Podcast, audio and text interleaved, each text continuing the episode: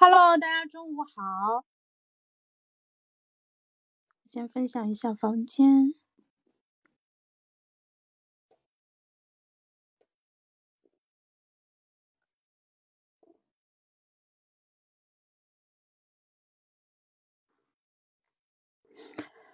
好的，我们现在稍等一下，等嘉宾进来啊。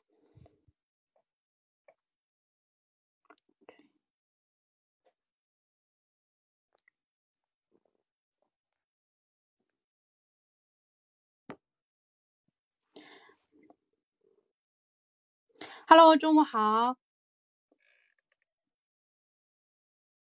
我看到天使鱼现在已经进嗯直播间了，那欢迎大家来到我们的直播间。今天呢是二零二三年五月十二号星期五，欢迎大家来到我们的语音直播间。今天我邀请到了啊一位好朋友天使鱼来跟我一起聊一聊啊如何找到自己的人生使命。那天使鱼啊，她同时也是一个三个宝宝的一个妈妈啊。那个小猪太顽皮了。那个天使鱼，你这边麦克风没有打开，你可以点一下右下角开一下麦，然后我们跟大家先打个招呼吧。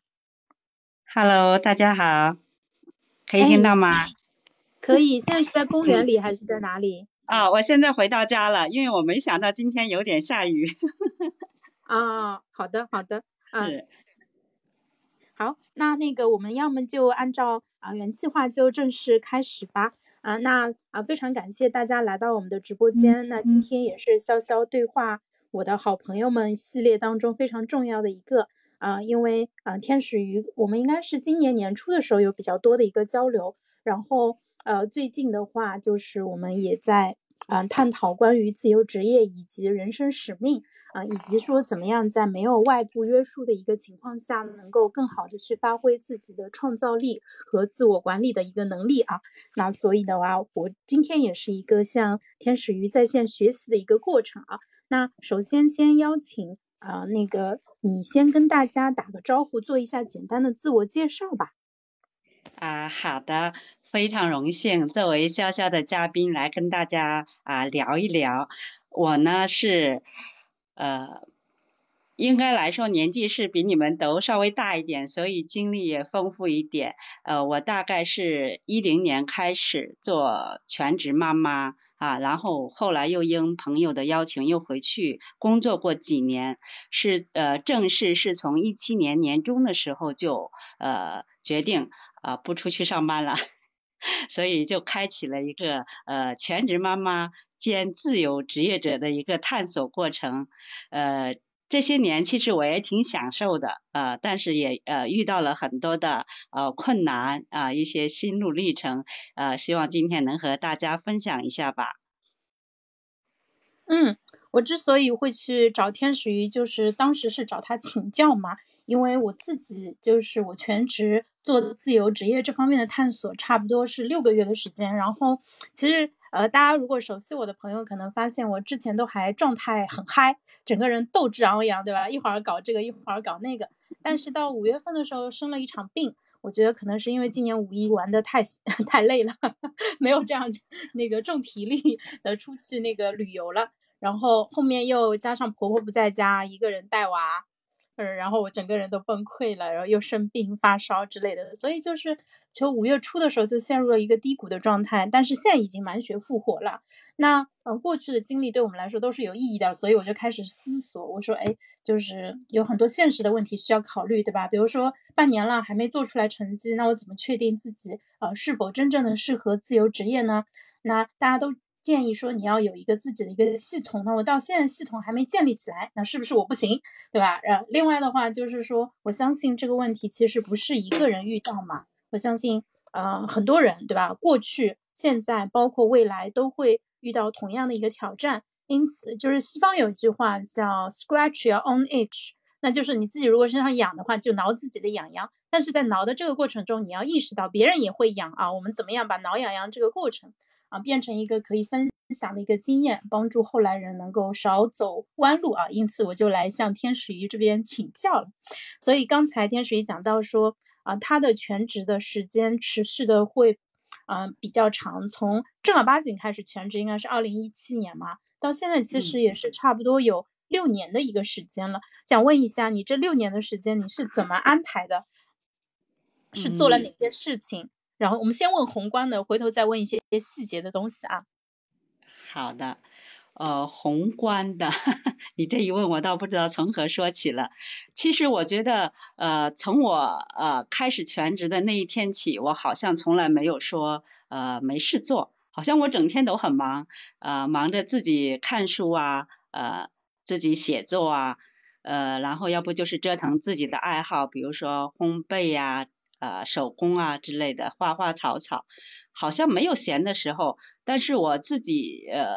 始终在自我管理这方面，我就觉得呃还可以。就对于时间管理来说，我是每天呃都会在手账上呃，其实就是一本纸质的本子，我会记录下自己今天要完成什么。比如说，我今天要完成一篇文章，我今天要做运动啊，我今天要看一呃多少书，那我会每天早晨就会在纸上。呃，本子上先列下来，那我今天抽出时间完成了，我就每一项就打一个勾啊。我觉得这个应该是一个比较呃有有效率的一个很好的方法吧。另外呢，我我其实我是有点强迫症的，我。今年开始，应该是去年就有一在做这个实验，就是我会写周计划，然后呢，每周结束了我再复盘，还是会写月月总结。所以其实这些看起来很啰嗦的事情，呃，加起来其实对你整个人生活的安排其实还是蛮有效果的。呃，这就防止我们。呃，每天就浑浑噩噩就过了一天，好像啥也没做。那你做记录的话，可能也是这样的感觉。但是你有列在纸上的那些东西，你就会发现这一天下来我是有收获的，而且我是有主线的。嗯，我觉得对于自由职业者来说，或者说全职妈妈来说，这一点应该是非常重要的。这是也是一个我的一个小经验吧。嗯嗯嗯，哎，我觉得这个经验非常的好啊。那个你不说话的时候，可以先关一下麦，这样子的话就是可以更加自由一点。对，不用一直开着，不要紧。我们嗯，基本上还是轮流开麦的一个状态。我我现在知道为什么我这六个月下来效果不明显了，因为我的计划一般都是后补的，就是我当天做完了什么事情，我会呃，大部分很多时候还经常会忘记记录。然后呢，呃，虽然我知道说每天把要做的事情写下来会非常的重要，但是经常会忘掉。而且，呃，很多时候就是明明你一大早就想着不行，今天我一定要写下来，结果呢一直拖到中午了还没写，一直到下午了还没写，然后整个人就特别拧巴的一个状态。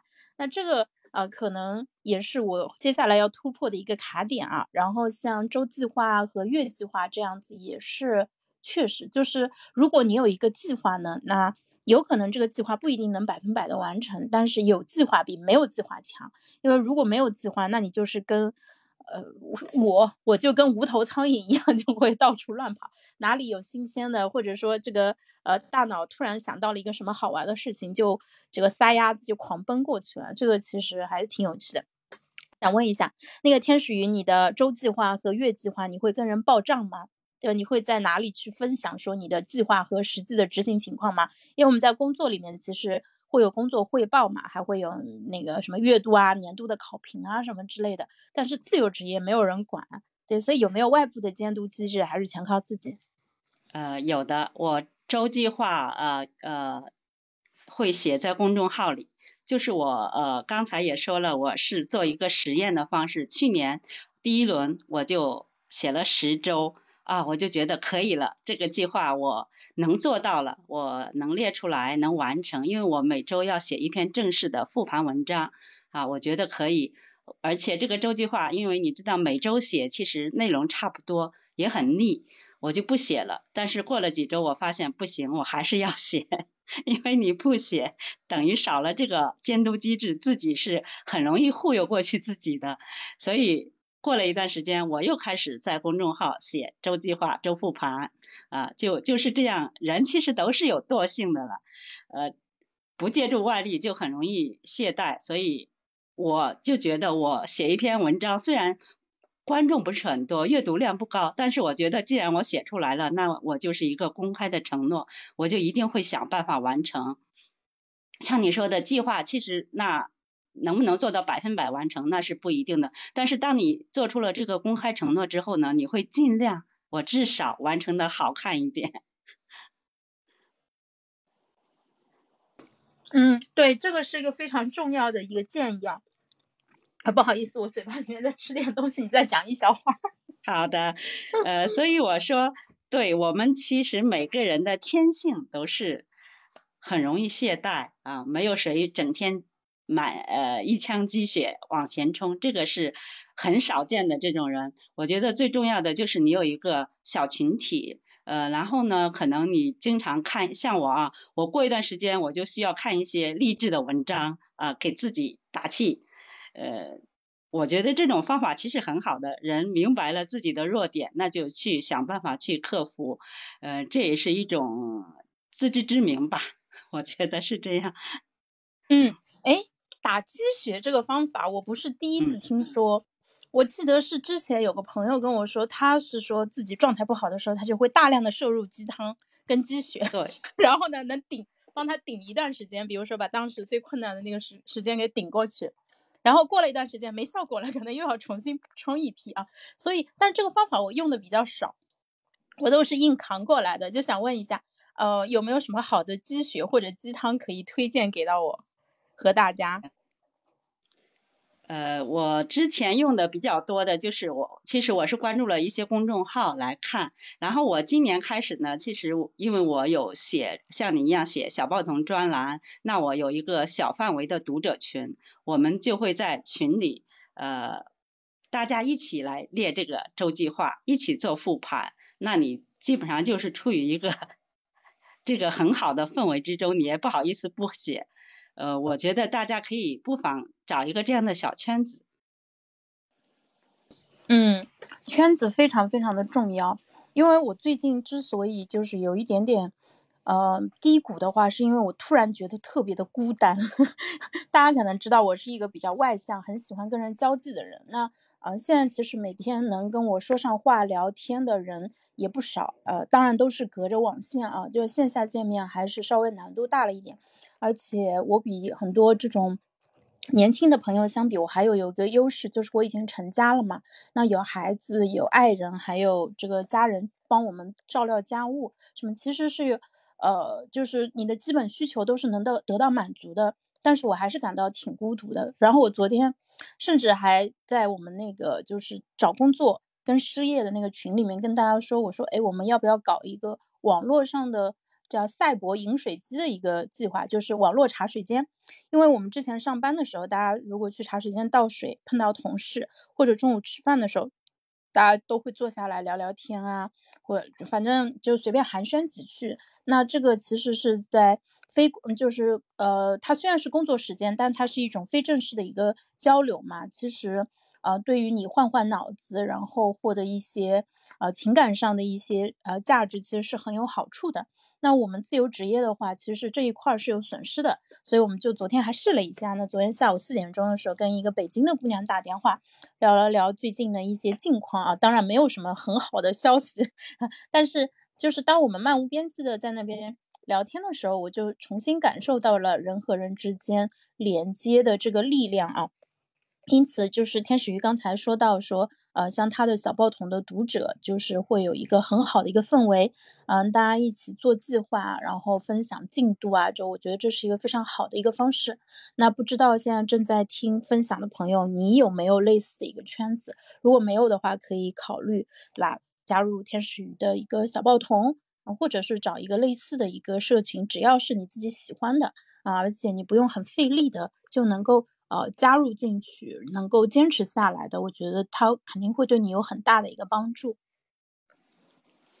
是的，啊，谢谢潇潇推荐。呃，其实我还鼓励大家，呃，就是多多分享，呃，公开发表一些你的看法、你的文字，这个也是非常有效的。呃，一方面，这从长远来说，可能是你可以。对你的个人品牌的建立是有好处的。另外呢，从你近期的这个角度来说，我觉得是提炼自己的想法，然后发表出来，这个这个会获得一定的成就感。然后呢，你也很容易找到同路人。那我为什么和潇潇能呃链接上？那其实也是因为文字，也是因为在网络上的一些分享才链接的。所以这呃公开写作是一个非常好的方式。最开始可能你写一篇文章，写公众号是对自己来说是难度比较大的。那你可以可以选择在朋友圈。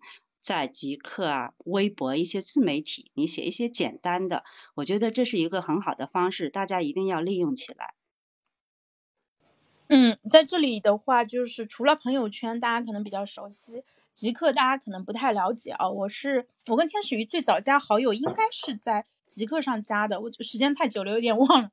但是极客我非常非常非常推荐，极客是一个很好的平台，它的功能跟微博差不多。然后，嗯，它跟微博不一样的地方就是微博现在实在太大了，呃，微博的用户很多就是已经丧失了，就是跟陌生网友去建立链接的一个热情。就如果你是一个呃素人，是一个没有什么影响力的人，那你基本上不太可能获得粉丝，然后也不太可能在微博上认识新的朋友。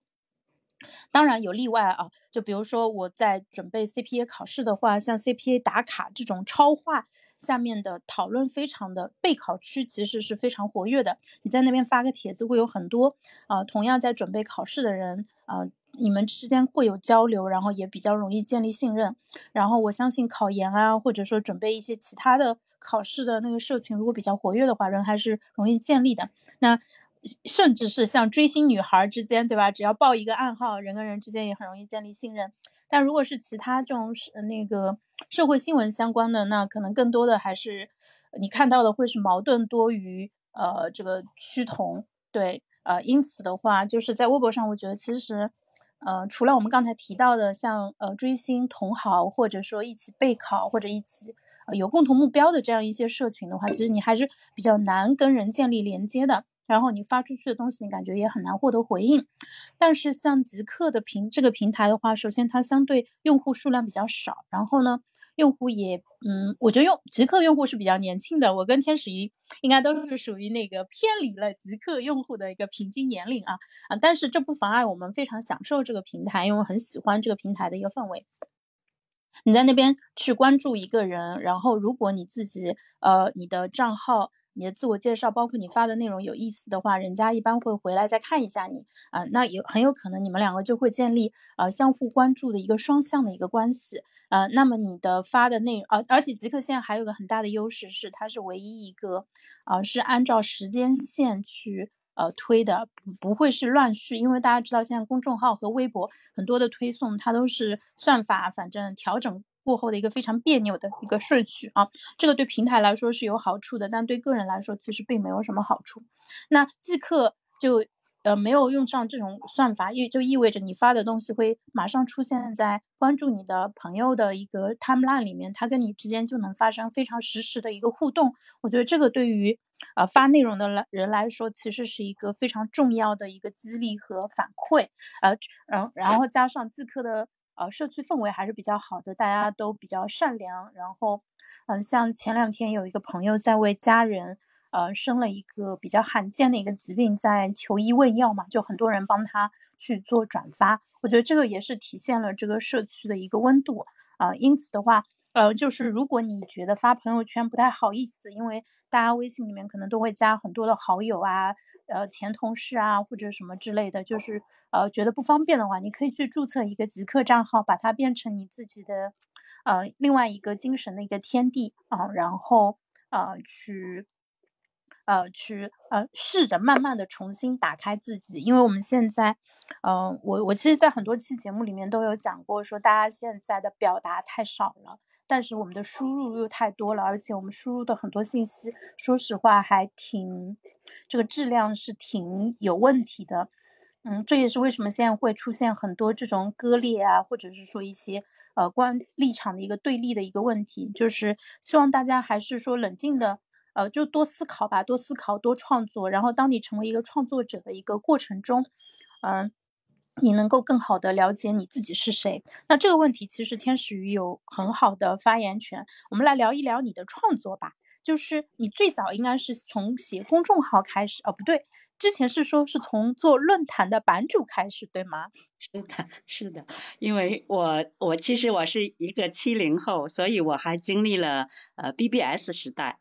那最早的时候，我就是因为给小孩子找书看，那就找到了一个亲子阅读论坛，然后就开始在上面比较活跃，呃呃。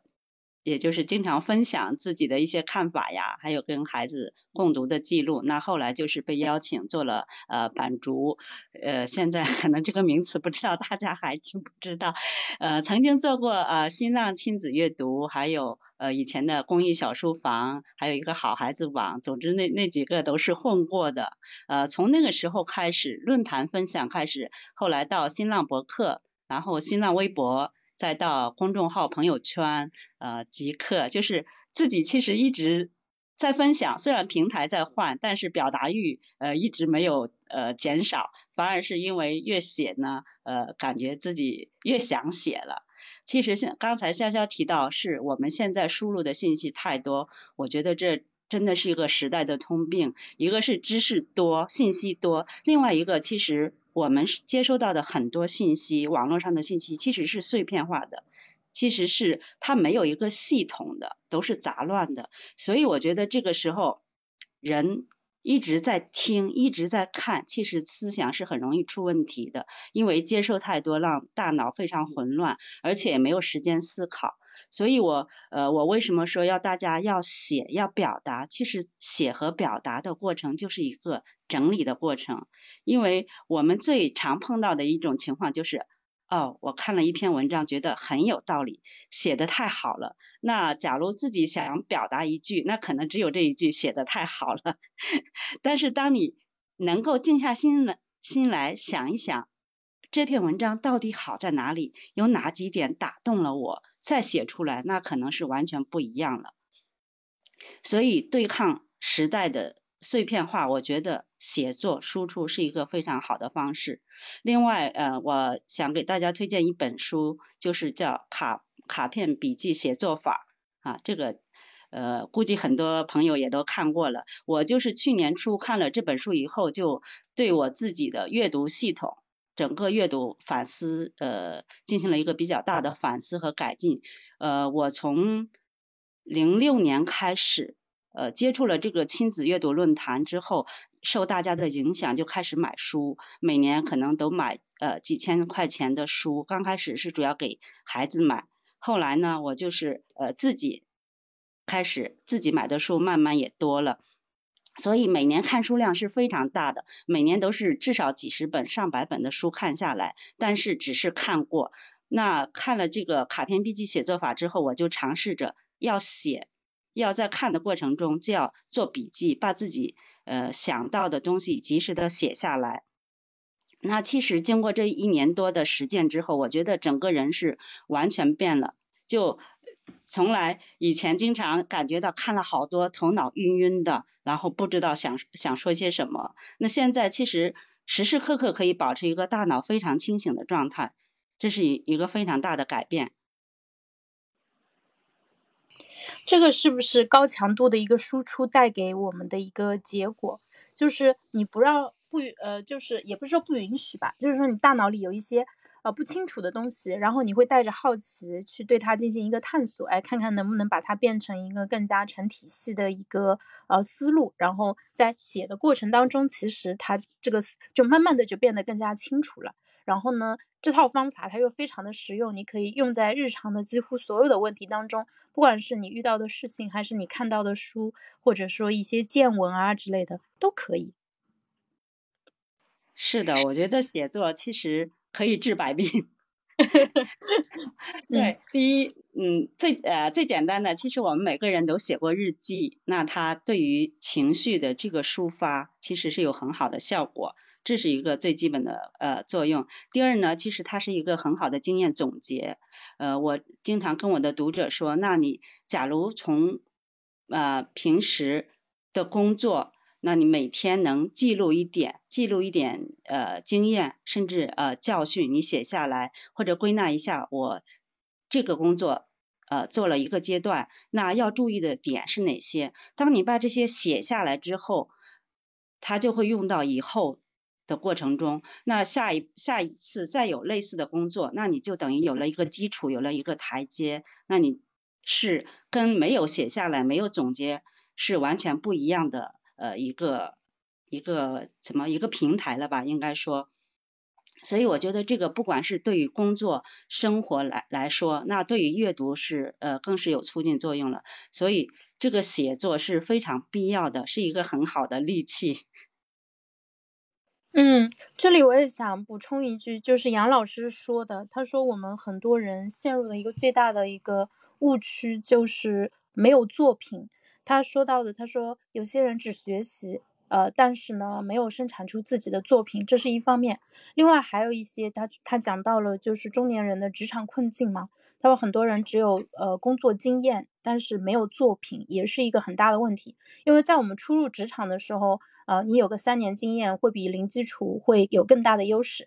但是呢，当你有了十几年的经验以后，那个时候经验就不能再给你加成了。啊，那这个时候你要想办法去积累自己在这个领域当中的影响力，那这个其实也是作品啊。而对我们普通人来说，最容易掌握的啊，就是呃，不管是你在哪个行业当中，你的表达能力、你的呃写作能力都非常的重要。因为口头表达，对吧？用来跟人交谈、去汇报工作、呃去做呃那个演讲都很重要。然后呢，写作能力，对吧？包括你的文字沟通。就是简单来说，微信沟通，然后呢，包括嗯，能不能把一个通知写得非常的清楚，把一个邮件写清楚，把你的工作汇报写清楚，然后在这个过程中有没有积累自己的啊一个过程资产，这个其实都非常非常的重要啊。因此，这个技能它真的是呃非常的实用，而且它还可以用在家庭生活当中，因为天使鱼它是。呃，有三个孩子嘛，然后呃，两个大的其实现在已经是在中学阶段了啊。那我想问一下，就是妈妈这么爱学习，然后爱阅读，同时又有很好的一个创作的习惯，那对孩子们的阅读和写作有没有影响啊？这个我们也聊一聊吧。呃，是有影响的，因为我呃觉得，其实我们经常说言传身教。那孩子其实就是模仿我们的，我们做什么他就会做什么。嗯，我我印象最深的就是，呃，在我大儿子小的时候，我就想他读多读一些历史书，然后我也买了很多在那里啊写给孩子的呃中国历史啊，写给孩子的世界历史啊。但是你会发现，你摆在那里，大家不一定会看。后来我就自己啊。想研究历史了，那我自己拿来看。有时候你看完摆在桌子上，他不自觉的就拿去看了。所以其实我们都是孩子的镜子，孩子也是我们的镜子。你做什么，他也会做什么。嗯，所以其实我最开始呢，我的公众号主要是写一些亲子阅读方面的文章，呃，怎样给孩子买书，怎样跟孩子读书。那我后来就意识到一个事情，就是说。单单给孩子买，其实只能起到一半的效果。那真正有效的，特别是随着孩子长大了，还是首先要我们父母先成长。我当时给我触动最大的一个例子，就是呃那本小小狗钱钱。呃，我之前买过漫画版，也买过文字版，放在家里。嗯，我的小孩也看过。那后来当我自己看的时候，我才发现。他可能只是看了个故事，因为里面还会讲到基金、讲到投资，看到这些词对他来说完全是陌生的。呃，他只是看个故事，可能把这些词自动屏蔽、自动跳过去了。只有当父母你懂了这些东西的时候，才有可能对他进行一些引导。所以后来慢慢我的公众号就开始更多的分享我自己的成长。那我希望呃。通过我自己的例子，能让更多的父母意识到这个问题，就是你要自己，呃，可能你自己有一百分，你才能带给孩子呃八十分、六十分。那假如你自己对这个领域了解就没了解，你期望孩子呃扔一堆书给他，让他自己去摸索，那个是非常慢的。特别是对于年幼的孩子来说，那真正的自学能力，他可能真的要到。高中、大学以后，他才可能自己去探索。那时候你已经对他没有什么影响力了，嗯，所以我觉得父母的学习是非常必要，所以这可能也是我这么多年来一直很忙碌的原因吧。就是除了带孩子，更多的是精力还放在了自自身的一个进化上。嗯，因为我们都听过一句话嘛，叫“育儿即育己”，所以啊，我觉得妈妈们其实很很很多，真的还是非常的伟大，就是为了育儿这一块儿，就是啊学了非常多的一个知识。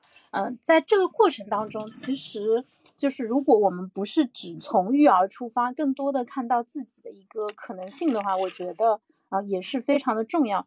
因为我有时候看到呃很多。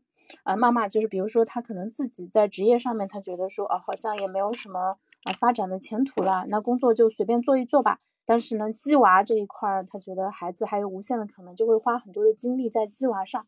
那我自己其实是不太赞同这种做法的，我觉得有点可惜了，就是因为孩子的将来。的成绩或者成功与否，其实它有很多的变量决定的。比如说像现在的这个 GPT，对吧？对我们这个世界会产生什么样的影响？那其实都未为可知啊。那嗯，那个就是当你去试着去控制一个自己并不能完全控制的东西的时候，那这个过程中可能就会有冲突啊，就会有一些争吵，甚至啊，因为有些人可能不太懂教育，不太懂儿童心理学，把小孩子逼到了一个。呃，一个比较就处境比较困难的一个境遇啊，这个其实也是虽然是从爱作为出发点，但其实还蛮可惜的。那如果我们回到就是作为一个大人本身的话，我我那个因为杨老师曾经分享过嘛，他说就是台湾有一个姓吴的作家曾经写过一篇文章，叫每就是青年人的四个大梦。他说每个人其实都应该在自己年轻的时候去寻找到自己的一个终身志业。找到一个自己就是呃就是这个方向了，我就要在这条路上去一直走到底。然后呢，嗯，去能一个能找到这样的嗯这个终身置业的人，其实是非常非常幸运的。所以想问一下天使鱼，就是你自己在你回看你自己的职业经历，包括后面育儿，然后那个自己学习创作的这一个过程，你觉得就是这个你的人生使命是怎么样一点点的变清楚的？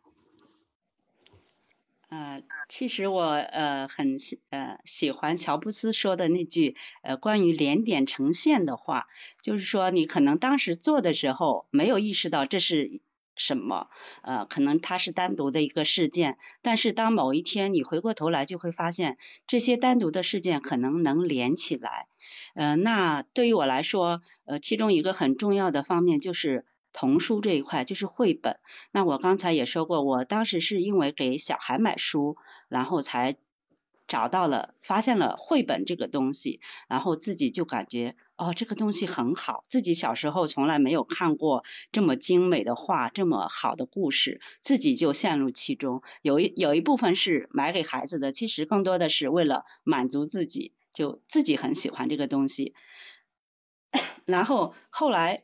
又陆续有了两个孩子，那让我有了更多的理由继续买书哈，我就一直呃循着自己的兴趣，觉得很喜欢，那我就买就看，然后呢呃就去参加各种各样的课程，去跟着呃比如阿贾老师啊一些前辈学习，去研读这些童书，呃后来又在图书馆开读书会，然后给父母开讲座，呃那当时。做这些的时候就觉得是很喜欢、很享受。一看到呃，我我那些朋友就说，一看到你开读书会就两眼放光，给小孩讲故事就自己手舞足蹈的，非常开心啊，是很享受的。那这么多年过去了，我现在就是回过头来看，我就觉得哦，其实这么多年来我一直享受的这个事情，那我可以继续把它做深，嗯，继续发展下去。其实。所谓的使命，我觉得可能就是不知不觉你在前面其实已经在做了。另外还有，呃，我我上次也跟潇潇谈到我的工作，其实我大学学的是理工科，但是因为我的学校它有一个特色，就是做质量管理、质量体系这方面，呃是比较专业的。那我毕业之后，呃一直在从事这方面的工作。那我觉得，呃。我做了大概十年吧，十多年我就开始全职，然后呃我就想哦，我我的家人也说好可惜啊，你就是说你读了这么多书，然后又回家带孩子去了。但是我现在想想，我写的专栏啊，在带领大家成长，其实在教大家建立一个生活体系。你要把你生活各个方面，财务啊啊，就是理财方面呐，你的呃。教呃孩子的教育方面呀，你的身体健康管理呀，精力管理呀，还有你的呃这个学习，你你的这个进修啊，其实它跟一个公司的管理体系一样，其实都是要把各个方面协调好、统筹好，然后用一定的方法把它推向前进。其实是我就意识到。这些工作，你以前所有的努力其实都不会白费的，在某一天你就会发现，这些其实它已经连起来了。呃，所以我觉得，在年轻的时候你找不到方向是很正常的。但是当你觉得某件事情我非常喜欢，我做起来很开心，对别人来说这是苦差事，但是我自己就很享受，就就很想继续。研究下去，那就不妨做，不妨跟着自己的兴趣继续做下去。呃，也不要经常苦恼自己没有方向啊，没呃好像找不到目标。其实他已经在某个某个地方在等你了，只是你还没有发现。还是就是专注享受眼前就好了。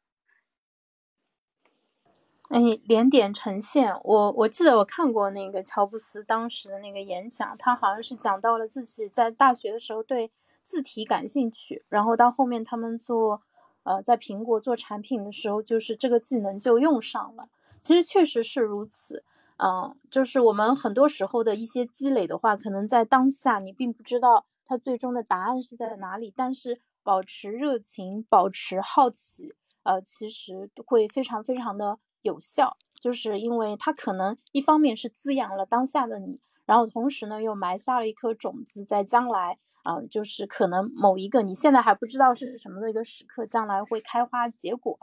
我我我这里又想起了一句话，我想起李笑来曾经说过，他说学游泳最好的时间是呃几年前，这样子你现在就可以去享受游泳了。那学编程也是啊，啊对吧？就是当年你因为。游泳难没有学会，然后你因为编程难没有学会，但是你现在需要用到的时候，发现自己还没有这个技能，就挺可惜的。那因此就是，嗯，想跟在听直播的朋友们说，就是如果你有一个自己想要去做的一件事情，但是你又没有下定决心的话，啊，那啊，如果他不需要付出特别大的一个代价的话，啊，建议你都勇敢的去尝试啊，学一门新技能，啊，做一点想做的。呃，事情对啊，不管是学画画、学唱歌、弹琴、跳舞，呃，包括像公公共公开写作，呃，其实都是非常值得去做的一个事情。因为有了这些东西，我们才变成了，呃，我们我就是我们整个人的呃世界会变得更加的丰盈一点啊，然后的话也能够去更好的去呃对抗，就是我们可能会遇到的一些困难啊什么的，呃。那啊，接下来想问一下天使鱼，就是你现在在写书嘛？那你写的是哪方面的书？就是在写书的过程中有什么有趣的一些呃感受可以跟我们分享一下？嗯，我现在在写一本也是关于亲子阅读的书，就是我像我之前说的，就是我想把它给呃做成一个正式的作品，这样可以让更多的人看到它，因为。推广亲子阅读也是我这些年一直在做的事情。那怎样更有效率？呃，其实写书是一个很好的方式。之前呢，我喊了很多年说要写书，但是一直没有头绪，不知道该如何下手。呃，今年呢，我在潇潇的鼓励下吧，启发下，我是是报了一个课，在就是有老师指导在写。对我最大的一个呃感触就是说，呃。要先有方向，先有大纲，因为之前只是想着哦，我有这么多想法，我要把它写出来就好了，写够十万字，可能我就有一本书了，就可以考虑出版了。其实不要不是这样子的，是应该你呃先想好，我这这些书包含什么内容，然后最重要的一点就是市面上有哪些类似的书，因为亲子阅读的书已经有呃很多了。你要看看别人写的是写了什么，然后再问问自己，我这个书有什么特色？就是假如一个陌生的读者我来选书，为什么他要选选择你这本书？呃，这是一个启发吧，因为对于这个，对于我们职业者来说，自由职业者来说，可能不管做什么，这是一个很好的思路。之前可能你在公司上班，从来没有考虑过这个事情，我就按部就班的做工作，做我做好我那一份工作就好了。那你现在是把自己作为一个独特的个体，想一想自己有什么独特的价值，我能带给大家有什么不一样的东西。嗯，我觉得这是对我对我整个思思考方式来说是一个很好的启发。嗯，我今年也上了另外一个写书课嘛，就是你刚才说的这些点的话，对，非常非常的赞同。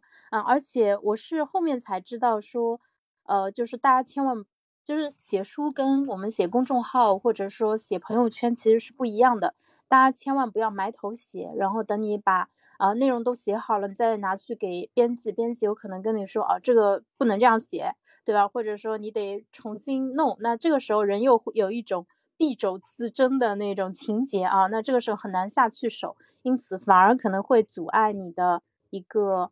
嗯，就是出书的一个速度，因所以最好的办法就是说一开始先把选题定下来，然后确定这个选题方向是 OK 的，然后你再动手去写会比较好。那在这个过程中，你再可以把你啊过去的很多年的一个积累给用起来，这个非常非常的重要啊。另外的话，想问一下天使鱼，就是很多人可能会说，哎，我好像就不太擅长写作，我觉得自己写的很差。那嗯，写作这个东西。它跟天赋的关系到底有多大？就是，啊，如果说每一个天赋比较普通，甚至没有觉得自己有什么天赋的人，啊，花几年的时间是能够把自己的文笔给练出来吗？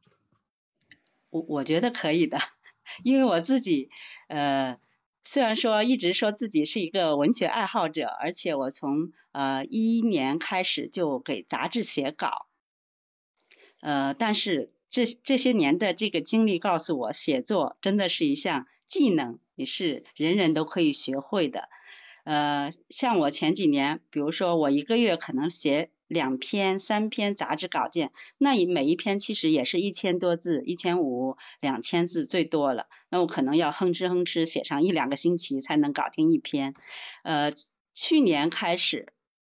嗯，应该是哦，我在呃在之前我是写公众号，呃，我曾经立过很多次 flag，就是我每个星期要写两篇文章，我要更新两篇，那我觉得已经是费了很大的力气了，就是要完成我的这个目标，就呃我要花费每天可能都要去想啊，去写呀，呃，几乎用用去了我全部的精力，但是去年三月开始我就开始写小报童了。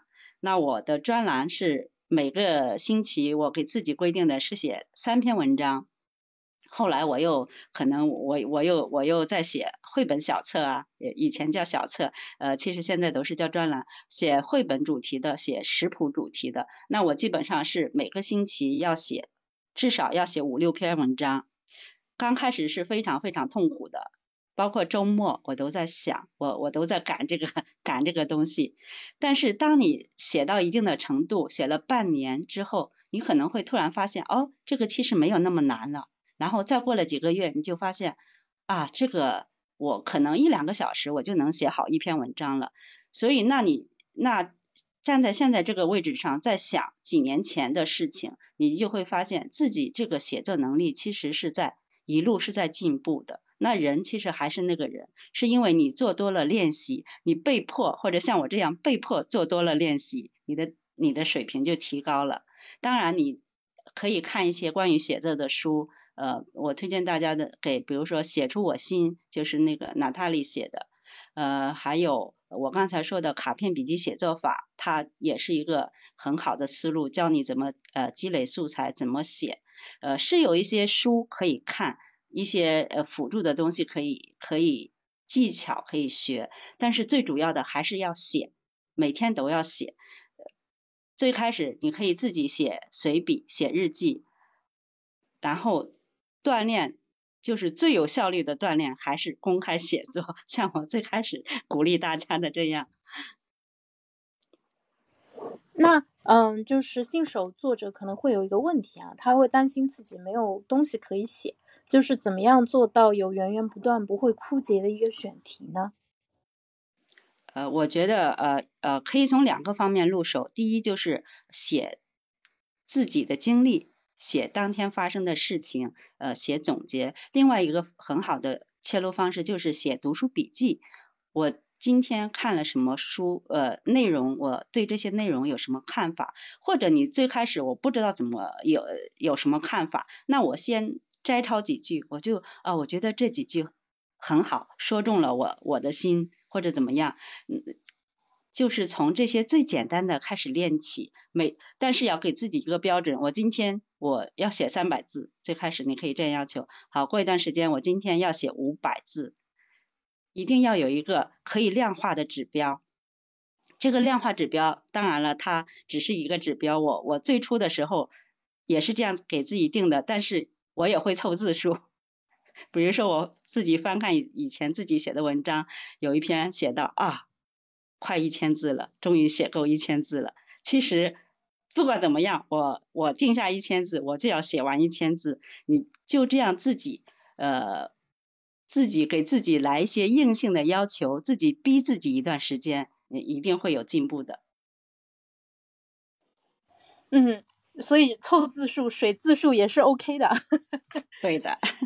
嗯，我我我想到了，我最近每天在跑五百米这个事情，写作这个，呃，可能，嗯，跑步也很痛苦啊。就是那个写作的话，其实它还有一个很好的一个点，就是当你在呃专心的在写一个东西的时候，其实你是会容易进入进入心流状态的。所以我想问你一下，就是说你现在写文章的时候，有没有写到那种物我两忘的那种感觉，也没有。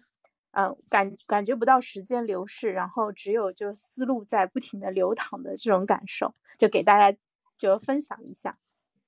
啊，会有的，有时候就是呃，比如说呃，原则上自己知道应该写上半个小时啊左右就应该站起来活动一下，但是有时候大多数情况下会会忘掉这个，就因为你一直在写，呃，而且我发现就是一个呃。一个很好的方法，大家也可以学习一下，就是你就信手写，不要想什么架构啊，想我应该写写哪一点，然后之后再写哪一点，不要想这些，你脑中想到什么就写下来，先把所有的意识、所有的思想、想法写到纸上再说，写完了再改。这也是我刚才跟大家推荐的那本《写出我心》，他呃这个作者娜塔莉他推荐的一个方法。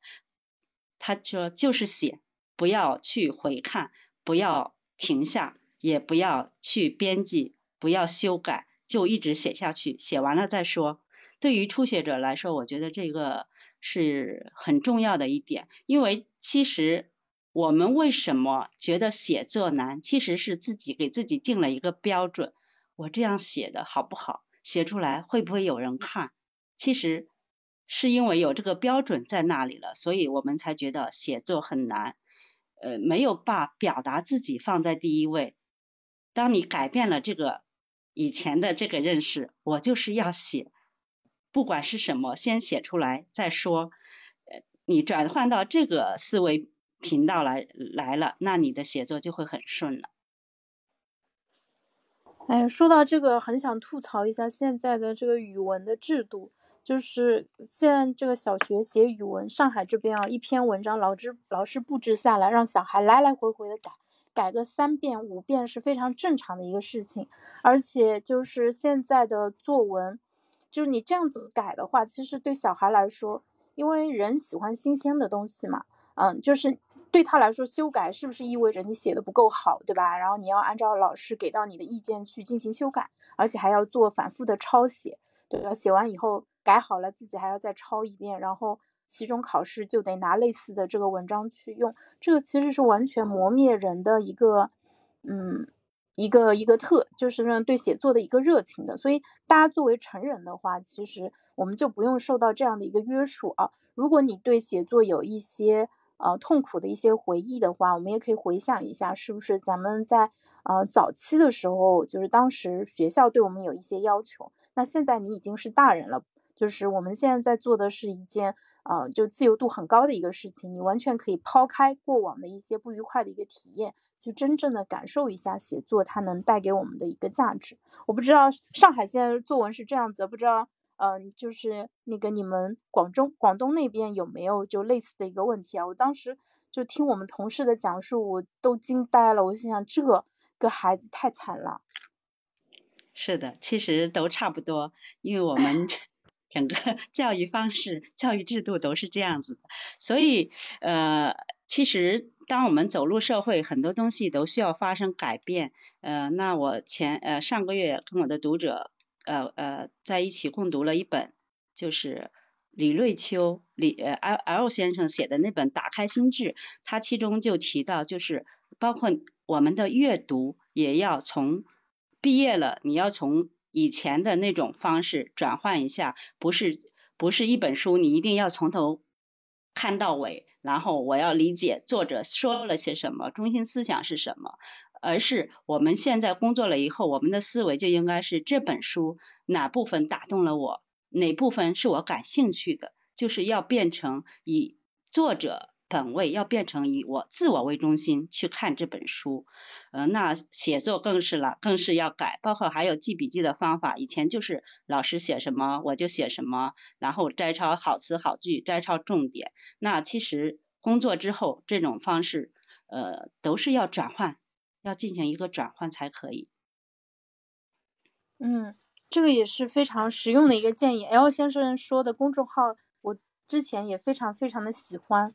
嗯，他的那本书我也买了，但是后面没有认真看啊。嗯，就是他是一个在职的一个人士，然后呢就一直坚持写公众号，然后嗯，他的公众号影响力很大，质量也非常的高。其实呃，影响到了非常多的人。如果你想呃，就看到一个写作。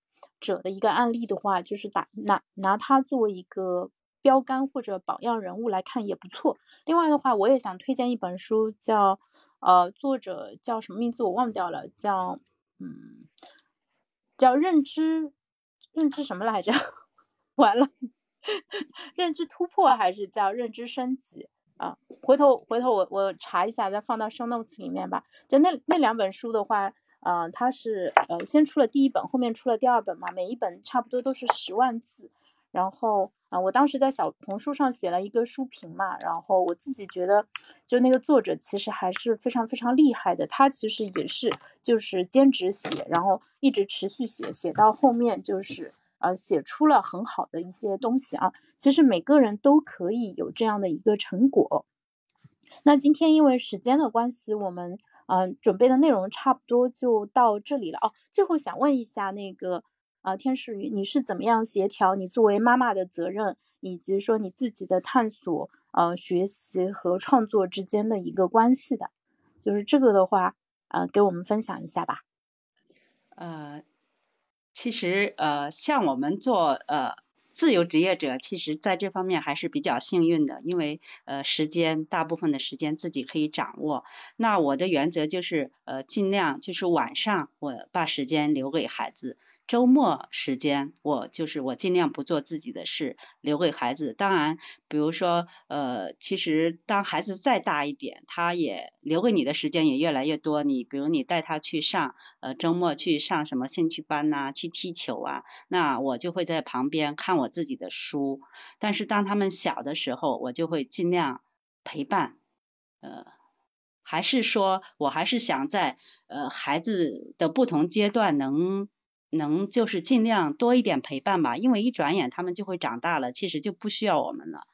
呃，还呃还是能做到多一点时间陪伴，我我觉得可能以后自己不会后悔吧。嗯，这是非常实用的一个建议。呃，对，就是说在孩子需要我们的时候，尽可能给到他们支持。然后再利用其他的时间去做一个充分的自由和探索。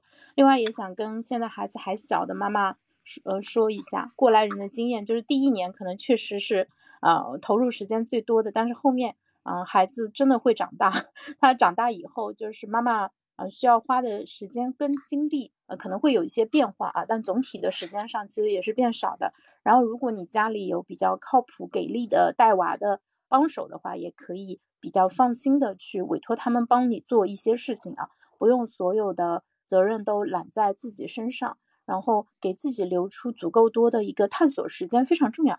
哎。因为你做呃童书的关系，你应该是跟很多妈妈有接触，就是你没有发现，就是嗯，其实对于妈妈来说，留出自己的时间是非常非常重要的。是的，因为呃，我其实我觉得就是这也需要一种智慧吧，就是时刻保持清醒，那自己提前准备一些东西。这样，在娃睡了的时候，或者说他跟小朋友玩的时候，那自己就可以随时随时进入状态。比如说，我平时看呃刷朋友圈呐，或者逛群呐，我可能就会看到一些大家分享的很好的文章。那这个时候，我就是全部把他们先点收藏，因为因为浏览群的时候是没空看信息的。但是当我一有了合适的机会，比如小孩子跟别的小孩在玩了。啊，或者他自己在玩了，那我这个时候我就可以马上打开我收藏过的东西，或者说我跟他出去玩的时候，我会随时带一本书。他睡着了，或者说他跟别的家人在玩，那我就可以看书。我觉得呃，这也是时间管理的一个一个观念吧，可能需要你刚开始你需要有意识的强迫自己呃做，慢慢的你就形成习惯了。所以同样是带娃，其实。每个妈妈她的效率，她得到的成长其实是不一样的。我希望大家都能先有这个意识，然后自己把呃生活协调好，不不要把好像全部的身心都觉得，哎呦这个小孩太粘人了，我要全部百分之百的时间都陪着他，没有了自己，其实自己就是很痛苦。那其实还是可以找到空当的。我建议先有这个意识。嗯，学到了，我觉得这个也非常的重要。那对于呃，就是你你刚才说的，就是清醒的这个意识，然后并且提前准备好自己需要的一些素材，这个非常非常重要。包括做家务，有时候也是如此。如果你的工具都在手边，呃，你看大厨，呃，做菜也不是说呃要用葱了再去切葱，他其实都是会提前备好嘛，就全部都准备好了，到时候抓一把就好了，所以它的效率就会特别高。那这个也可以迁移到我们的日常生活当中来。那这样子的话，就是我们才不会说经常处于感觉被掏空，然后好不容易有一点闲暇的时间，那大家可能就呃就不假思索，那这个时候你可能就会划开短视频开始看了。那这个呃其实它并没有真正起到一个很好的一个休息和呃放松的一个效果啊。希望我们后面也可以找妈妈们多来聊一聊，就是比较有效的呃。育儿的一些经验，然后把它总结出来，分享给到现在正在经历这个阶段的年轻的妈妈们。嗯，到时候可以做下一次对谈的一个主题。嗯，很好。好的。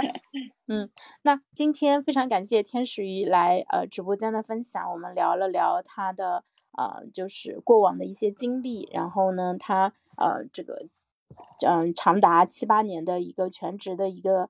呃，体验以及是说怎么样找到自己的一个人生使命，创作对他来说意味着什么啊？以及一些非常好的关于阅读、学习和写作的一些建议，希望对大家有启发。我看到有好几位朋友也都一直在听啊，基本上是从头听到尾了，呃，非常感谢大家的一个支持。那大家听完以后，如果能够写一点嗯小的一些笔记。其实这个笔记不是为我们写啊，其实更多的是为你自己而写，因为这样子你听完啊，就是当你用笔记的方式进行回顾的时候，那有可能这个东西能够更好的变成你的啊一个呃价值观和方法论的一部分，能够更好的为你所用，成为你的一个养分。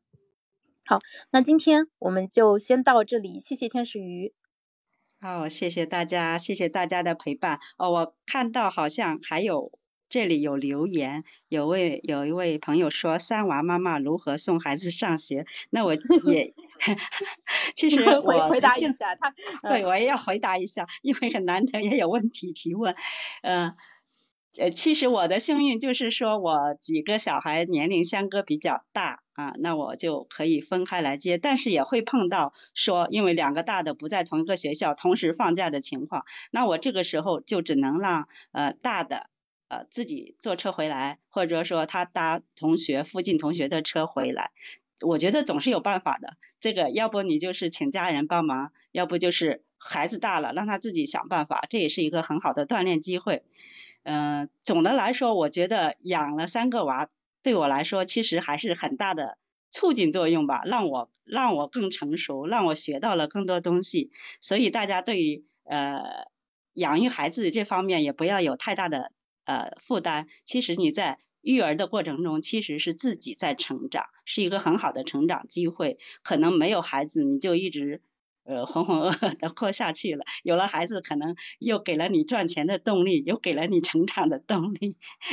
所以大家不用担心，水到叫什么？船到桥头自然直，这个会有办法的。嗯，对。